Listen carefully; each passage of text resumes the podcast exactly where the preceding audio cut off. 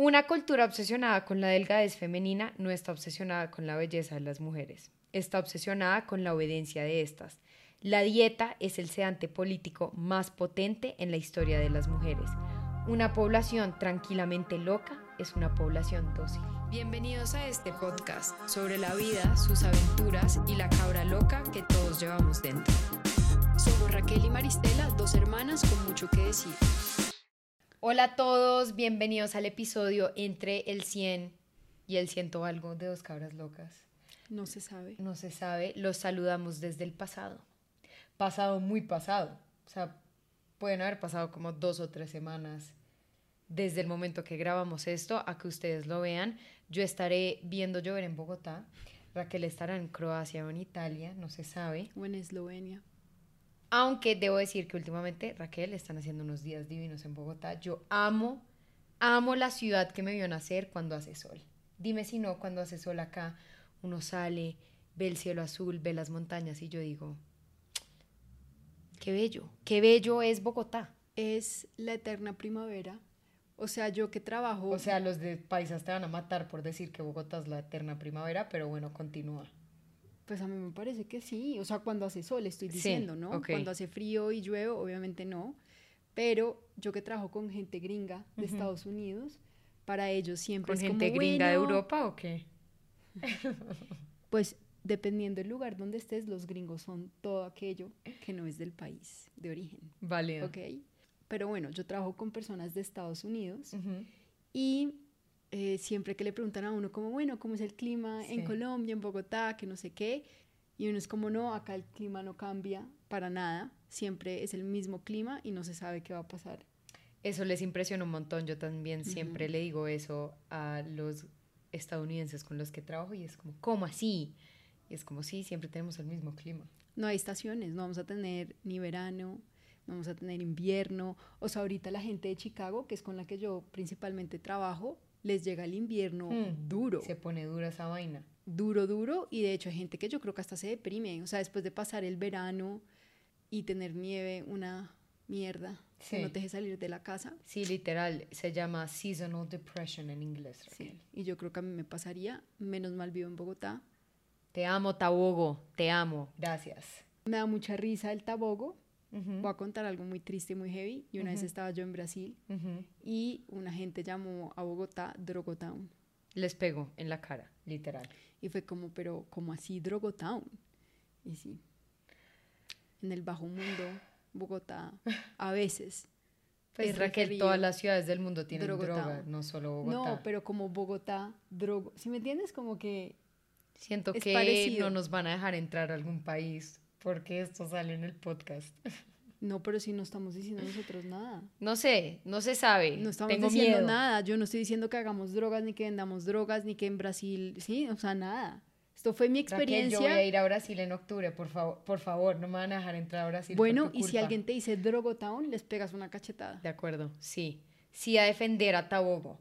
Bueno, amigues, después de esa introducción, hoy hablaremos de qué? De la hipersexualización de la mujer temas que me encantan acá en Dos Cabras Locas. ¿Y por qué ustedes estarán preguntando por qué Dos Cabras Locas quiere tocar este tema? Bueno, si se acuerdan, estuve hablando, estuvimos, perdón, hablando de las etiquetas hace un par de episodios también y hablamos de la etiqueta de la mujer latina, como la etiqueta de esta mujer rica, eh, tetona, culona que existe como de la mujer latina en otros países del mundo. Y yo usé la palabra, Raquel, sobresexualizada lo cual es una palabra inventada por mí. Y un oyente de TikTok muy gentilmente me corrigió y me dijo, no se dice así, se dice hipersexualización. Y yo, vea pues, tan interesante. Pido perdón por no hablar bien. yo de verdad... pues las dos, o sea... Sí, hablamos muy mal, lo sé, no hay explicación científica, no la hay, o sea, de verdad que no la hay. No, sí hay explicación científica. Sí, pero siento que la gente siempre se ríe de mí por decir que aprendí inglés primero que español y por ende el español de verdad se me dificulta, o sea, como que sé que han pasado como mil años, pero aún así se me dificulta porque yo aprendí primero a escribir y hablar inglés que español. Eso no tiene nada que ver, Eso simplemente hay ciertos términos que son un poco más complejos que uno no conoce. Yo tampoco lo conocía. Y yo aprendí a hablar español. Yo estoy hablando de que en general hablamos muy mal. ¿Tú también? No, yo conjugo bien mis verbos. Yo conjugo bien mis verbos, ¿qué tal? Ay, Raquel, por favor, no me hagas sacarte en cara lo mal que hablas. Pero bueno, continuando, el caso es que se nos introdujo a dos cabras locas la palabra hipersexualización, que yo todo este tiempo había dicho sobre sexualización, que está mal, y dije, pues bueno, hablemos de este tema. Obviamente, para empezar, ¿qué es la hipersexualización? Yo siento que la palabra se describe por sí misma, pero bueno, igual válido dar la definición. Creo que se podría definir con lo que tú estabas diciendo al principio, es sobresexualizar a alguien. Interesante, Raquel. No estabas tan lejos. No estaba tan lejos. La definición es la hipersexualización es una tendencia que consiste en resaltar cualquier aspecto sexual por encima de otros atributos y valores de las personas. Sí, similar. Obviamente es más frecuente en mujeres y niñas. Para efectos de este episodio vamos a estar hablando exclusivamente de mujeres, porque pues somos mujeres, la mayoría de nuestra audiencia es mujeres, porque si nos ponemos a hablar de la sobresexualización de adolescentes eh, niños y demás, duramos acá 100 horas porque ese es otro tema muy denso. Para los que tengan hijos, investiguen un poco sobre eso. Me pareció súper interesante porque lo estuve investigando para este episodio. ¿Qué ibas a decir? Iba a decir que el tema de postear fotos de los hijos en redes sociales es polémico. Me parece que puede llegar a exponer. Uno no sabe qué lo puede llegar, no, los expone. Y los expone como esa a pedófilos literal. Sí. O sea, hay gente y obviamente habrá personas que no quieren escuchar esto, pero de verdad hay personas que buscan fotos de bebés para masturbarse. Lamento ser yo la que se los diga, pero esto es una realidad. Entonces, foto que haya de su bebé, ay, de dos o tres meses, está el que sube, no sé, el chino en bola. Es como, no haga eso. Hay gente demasiado perversa en el Internet. Pero bueno, eso será para otro episodio.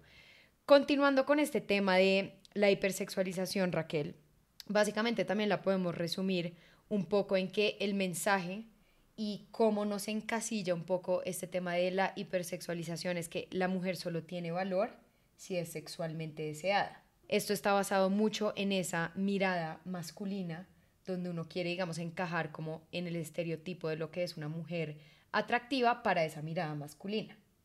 ¿Tiene sentido? Tiene sentido. Por ende, como siempre, conclusiones acá. Ya vamos a llegar a las conclusiones. Ya vamos a terminar el episodio. Vamos a terminar diciendo que obviamente el patriarcado, mis amigos. No se les olvide que el patriarcado es el verdadero problema de todo.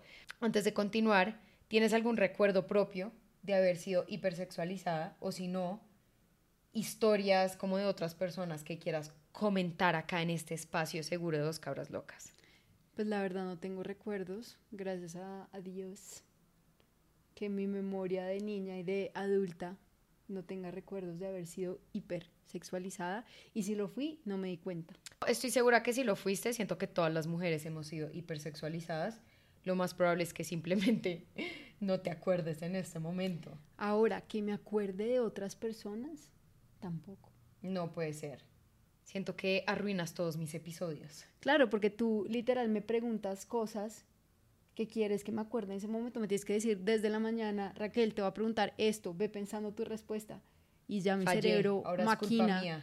pero me preguntas este tipo de cosas.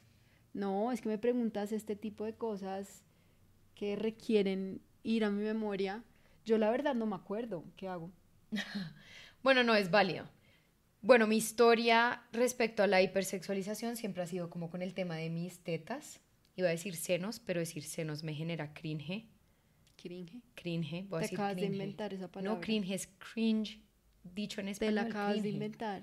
O sea, sí me la inventé, pero ustedes me entienden. Cringe. Y tipo, no sé, cuando salía antes, porque ya no salgo, lo poco que salía en mi adolescencia, mi mamá siempre me decía como, ay, estás mostrando todo. Y yo siento que, a ver, que uno se le vean un poquito las tetas es como, es como si me estuvieras viendo un dedo gordo, es otra parte más de mi cuerpo. Y es precisamente porque como sociedad tenemos como una obsesión loca de verdad con el tema de, los, de las tetas. Y digamos, yo hoy en día tampoco, a mí no me gusta usar brasier, a mí me gusta estar libre.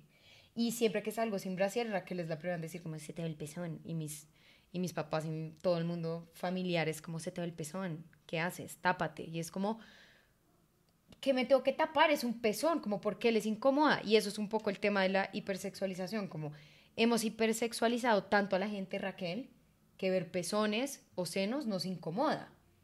otro tema importante acá, la mamantada. No, pues salgamos todos en bola y ya. De verdad la voy a echar, la voy a echar del set. O sea, esto es un tema muy serio para que empieces con no, estas es que es en serio, porque te molesta Pues sí, cuando te digo este Salgamos tipo de cosas. todos en bola. Salgamos todos en bola. Pues sí, pues sí. Salgamos todos en bola, mostremos todas las tetas, mostremos todos el pipí. Tú no tienes pipí, pero bueno.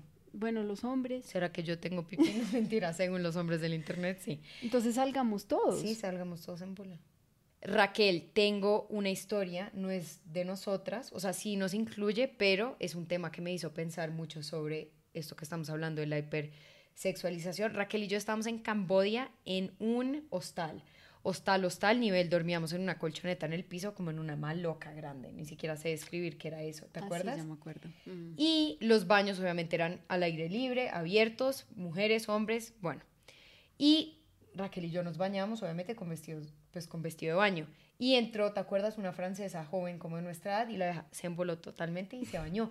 Y Raquel y yo un poco en shock, como, ¿qué está pasando? Pues uno está Después ahí como mm, tratando de ignorar la situación, pero sí me acuerdo que tú y yo in- inmediatamente nos miramos Como, ¿qué que está acaba pasando? de pasar. O sea, hay una vieja en bola bañándose y nosotras, obviamente, muy prudentemente, con nuestro vestido de baño, no nos quitamos el vestido de baño para nada. Ujú. Y después entró una señora también como de 75 años, totalmente en bola. Estas dos mujeres europeas. Eso me hizo pensar mucho sobre, digamos, cómo es el europeo, que creo que es mucho más relajado con el tema del cuerpo. Yo creo que ellas decían, como me voy a bañar y ya, me van a ver en bola y ya, pero uno como latino, siento que está tan predispuesto con el tema de que siempre te están mirando alguna parte de tu cuerpo cuando sales a la calle, que uno sí es mucho más como reservado y pulcro, que no, pues que igual no tiene sentido, con esos temas de cómo estar en bola enfrente de los demás, pero porque yo creo que estamos psicoseados de que como que siento que el europeo es como un cuerpo es un cuerpo y acá en Latinoamérica como que vemos el cuerpo un poco más de lo que es, ¿sí me entiendes? Pues yo creo que tenemos como un poco más de conciencia, o no sé si de conciencia, pero como más de pena de que hay ciertas partes de tu cuerpo que tú no le quieres mostrar. Y puede ser por cómo todos hemos crecido, que pues tú no vas a la playa. Yo no sé si acá haya muchas playas nudistas, por sí, ejemplo. creo que no hay. O sea, la gran mayoría de las playas que uno va en Colombia, pues la gran mayoría de la gente está con un vestido de baño. Entonces nosotros no estamos acostumbrados a ver gente en bola que uno no conoce. Y lo hace sentir a un incómodo. Nosotras nos sentimos incómodas. No, yo a ya pesar no. de ser, en ese momento sí. En ese momento sí, a pesar de que lo que dices tú, el cuerpo es el cuerpo. un cuerpo, es un todos cuerpo. tenemos una cuca, todos tenemos una teta. Una teta. tetas. Todos tenemos en general las mismas partes íntimas, por decirlo así. Sí. Sí, a eso me refiero. Me pareció como algo interesante que pensé escribiendo el episodio, que fue como para ti, para mí fue un shock ver a estas viejas en bola y las viejas literal eran como bien por ti. Yo creo que se reían de ti y de mí, tú y yo como tratando de que no se nos viera nada y obviamente pues entrando ya un poquito como a las consecuencias de la hipersexualización, Raquel, hemos hipersexualizado tanto a la mujer Raquel que digamos hay gente que le molesta ver a madres amamantando y hay gente que se puede sentir incómoda al ver a una mujer que se le vea el pezón. La amamantada es lo mismo, es como, puta, un seno o una teta que amamanta no es una cosa rica únicamente a manosear, es algo que le da leche a su hijo para que sobreviva. Hemos hipersexualizado tanto a la mujer que si una mujer sale vestida de cierta manera y la violan, hay comentarios como, claro, porque es que estaba vestida de cierta manera, mostrando literal la pierna, medio brazo, y nuevamente es por esta hipersexualización que se ha dado la mujer que cualquier cosa que tú muestres ya es un problema. Entonces realmente uno puede salir vestido a la calle con tapado de pies a cabezas y si lo van a violar, lo van a violar a uno. Pero hay justificaciones de que la mujer salió vestida de cierta manera y estaba provocando al hombre, cuando una mujer que sale en falda pues no está provocando un hombre, está existiendo. Y más porque sale en falda porque ya quiere. O sea, la ropa literal es una forma de expresar tu identidad, de expresar tus gustos. Y si una mujer sale en falda no es para que un man en la calle la empiece a decir comentarios obscenos o que entonces si es víctima, por ejemplo, de un abuso, la revictimicen porque digan, no, es que es su culpa porque iba vestida y estaba tentando al loco que la abusó. Así es. Sí, en verdad eso sigue siendo muy, muy real en nuestra sociedad hoy en día, como se lo buscó por cómo estaba vestida y este tipo de vainas es como increíble. O sea, increíble que sigan pensando personas de esa manera. Pero bueno, continuando con este tema, temazo, temaki, para entender también por qué la mujer es tan hipersexualizada, obviamente tenemos que hablar de este tema de como la belleza, entre comillas, Raquel. Naomi Wolf, que es una feminista de nuestros tiempos, tiene un libro que se llama El mito de la belleza y ella, Raquel, en este libro habla mucho sobre que aunque la mujer de Occidente es cada vez más libre, ¿no? Porque hoy en día tenemos más derecho a escoger, digamos, la que quiere ser ama de casa, fabuloso, tiene esa opción de ser ama de casa que está perfecto, pero si tú, digamos, quieres estudiar, quieres hacer una carrera corporativa, eso también está dentro de tus posibilidades.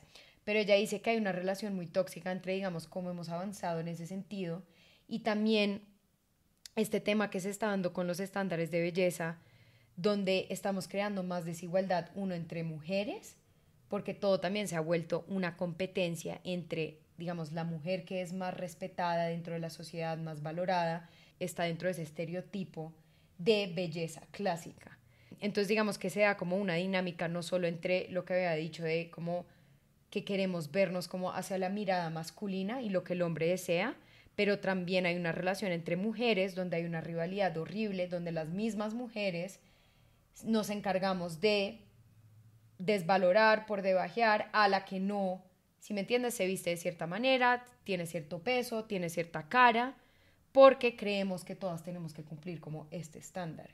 Entonces ella dice como hemos avanzado en muchas cosas, pero realmente esos estándares de belleza que nos imponen constantemente y que nosotras mismas nos dejamos imponer crean muchas rivalidades entre las mismas mujeres y se ve, digamos, esto lo hablamos en algún episodio, que cómo te ves físicamente, cómo te expresas y demás puede ayudar a que te vaya mejor en el trabajo, a que consigas pareja, a que tengas amigos dentro de estos estándares tóxicos que hay, hay como una jerarquía, ¿no? Como de la mujer perfecta y lo que deberíamos ser y como donde todas empujamos y donde nos encajamos el resto, porque la realidad es que pues todas nacimos completamente diferentes y es imposible tener el mismo cuerpo, etc.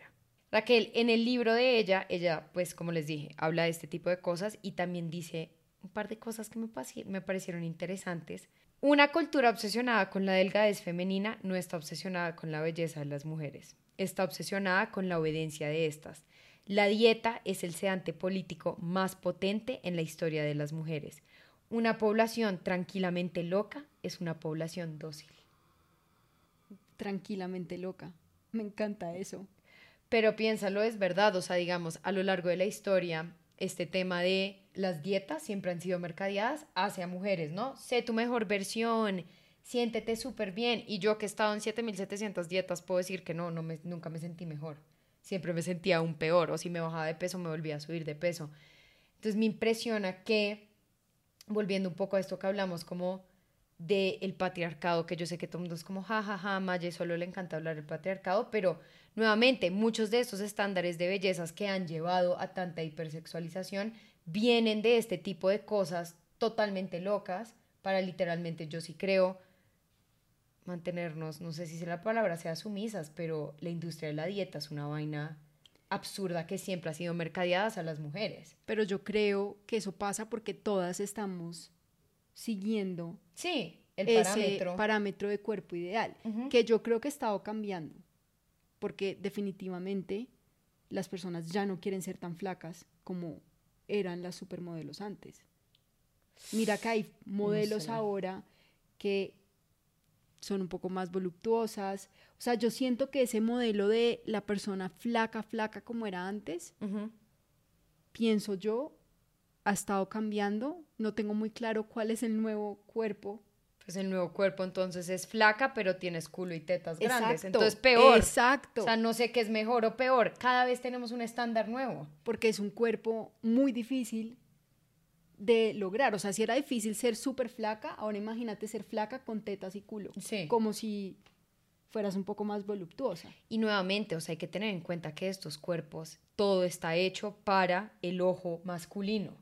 Eso es lo que tenemos que tener en cuenta, que finalmente es lo que yo digo, o sea, la mujer está hipersexualizada porque queremos simplemente cumplir esta visión de mujer linda, divina, que se deba ver pelo lacio, pelo lacio, largo, uñas largas, bueno, lo que sea, porque es estéticamente atractivo para el hombre.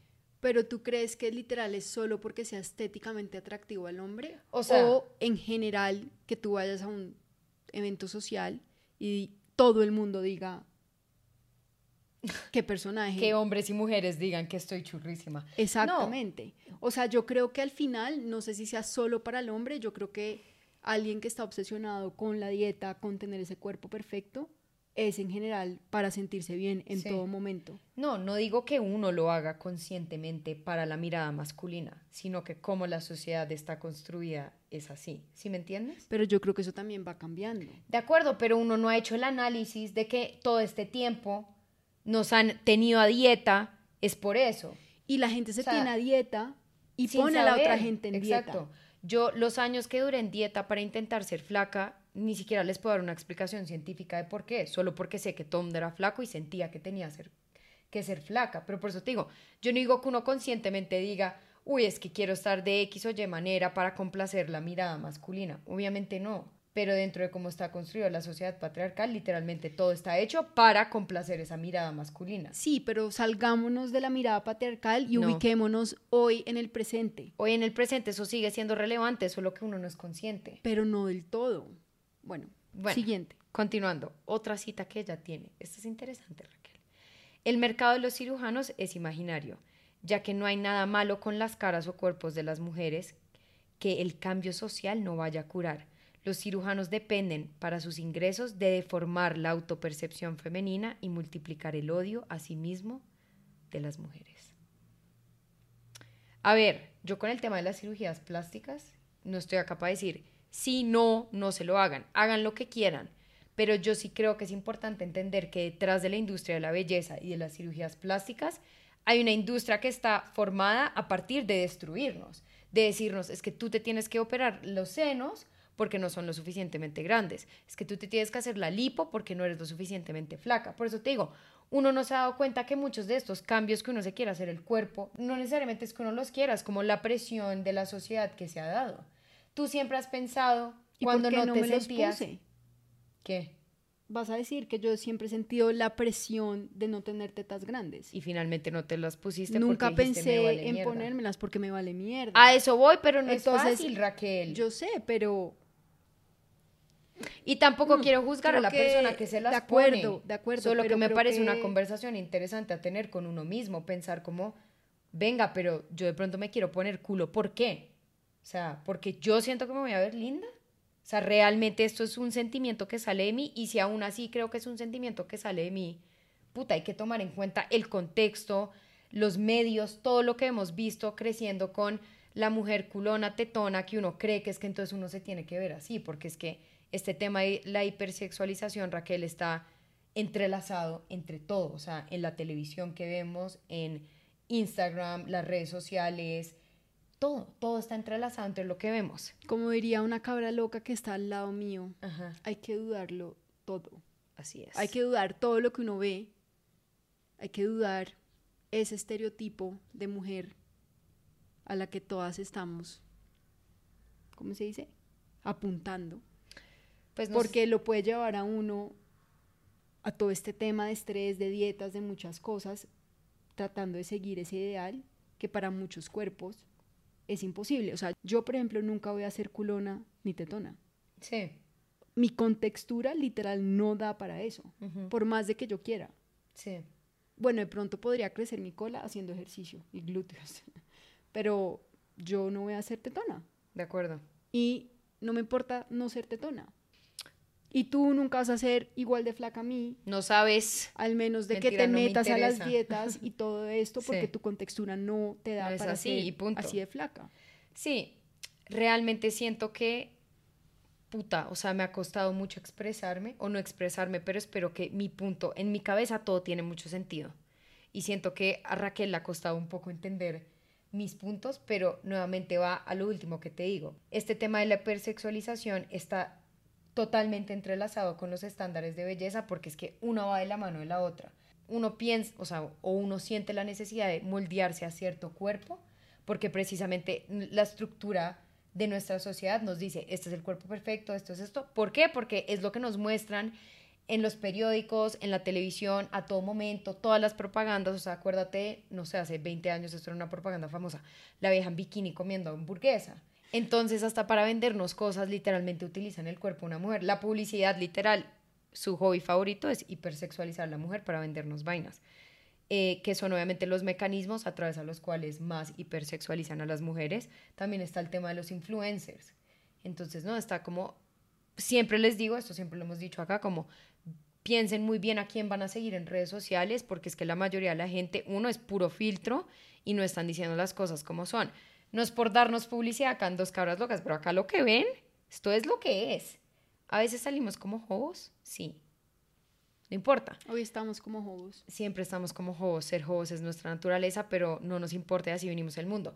Por eso te digo, tampoco quiero decir que es que si uno se quiere, no sé, maquillar, verse bien, y demás está mal, eso está perfecto, pero yo sí pondría en duda, Raquel, las razones por las cuales a veces sentimos que tenemos que modificar nuestros cuerpos, porque todo va hacia ese estándar que sí está construido por la sociedad patriarcal, que es para apetecer una mirada masculina, que realmente no, si uno se pone a pensarlo, nada tiene sentido. O sea, si te pones a pensar por qué existen las cirugías plásticas, nos tocaría entrar a un tema totalmente enorme y nuevamente digo, no quiero entrar a discutir el tema de las cirugías plásticas porque cada quien toma sus decisiones como quiera. Pero yo sí creo que antes de modificarse el cuerpo de uno, uno sí debería preguntarse por qué lo está haciendo.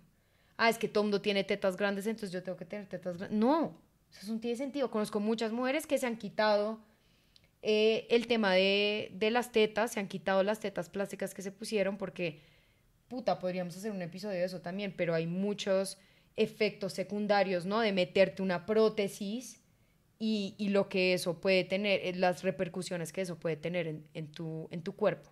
Pero bueno, para concluir, para concluir, eh, nuevamente, como digo, como mujeres me parece muy importante hablar de estos temas.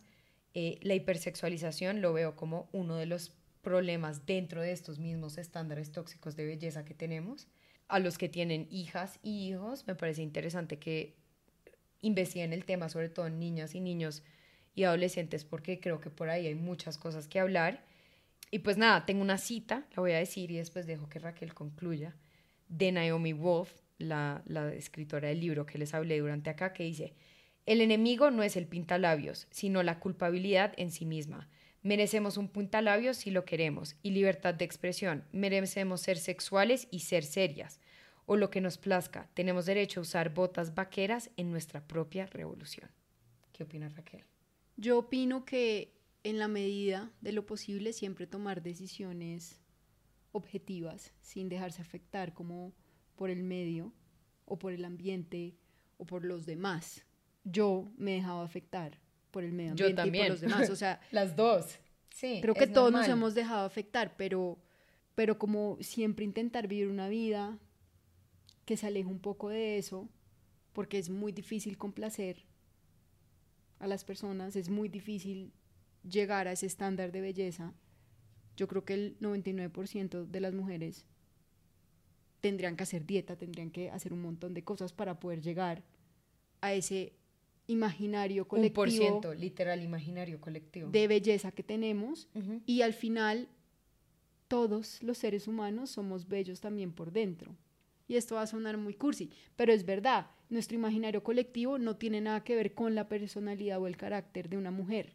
Porque no tenemos un imaginario colectivo donde todas quisiéramos ser mujeres íntegras, auténticas, ¿Sí? ¡Wow! No existe. Me encanta, no existe. O sea, bueno, de pronto sí existe, pero no existe tan claro como el imaginario colectivo de el físico. Físico de una mujer, totalmente de acuerdo. Entonces, de nuevo, como diría mi querida hermana Maristela Gómez, dudar todo. Yo, yo solo quiero que se queden con, usted no tiene que hacer mierda, usted no tiene que apetecer su cuerpo y su cara, no tiene que apetecerle a nadie más que no sea usted. Entonces, recuerden eso la próxima vez que se sientan gordas, feas, flacas. Acá Raquel y yo entendemos lo que es sufrir de eso y creo que es algo que sufrimos todas las mujeres, pero de verdad, o sea, piensen y la próxima vez que de pronto alguien les diga, ay, es que me quiero hacer tal cosa porque es que me siento fea. Puta, ¿por qué se sienten feas? De verdad, investiguen cómo nos hacen sentir feas. Todo es una, todo es una industria. tomar conciencia de que uno es el dueño del cuerpo de uno y de las decisiones de uno y de verdad cerrar la puerta de la sociedad me parece claro. Amén. Amén. Nos vemos el próximo martes. Bye.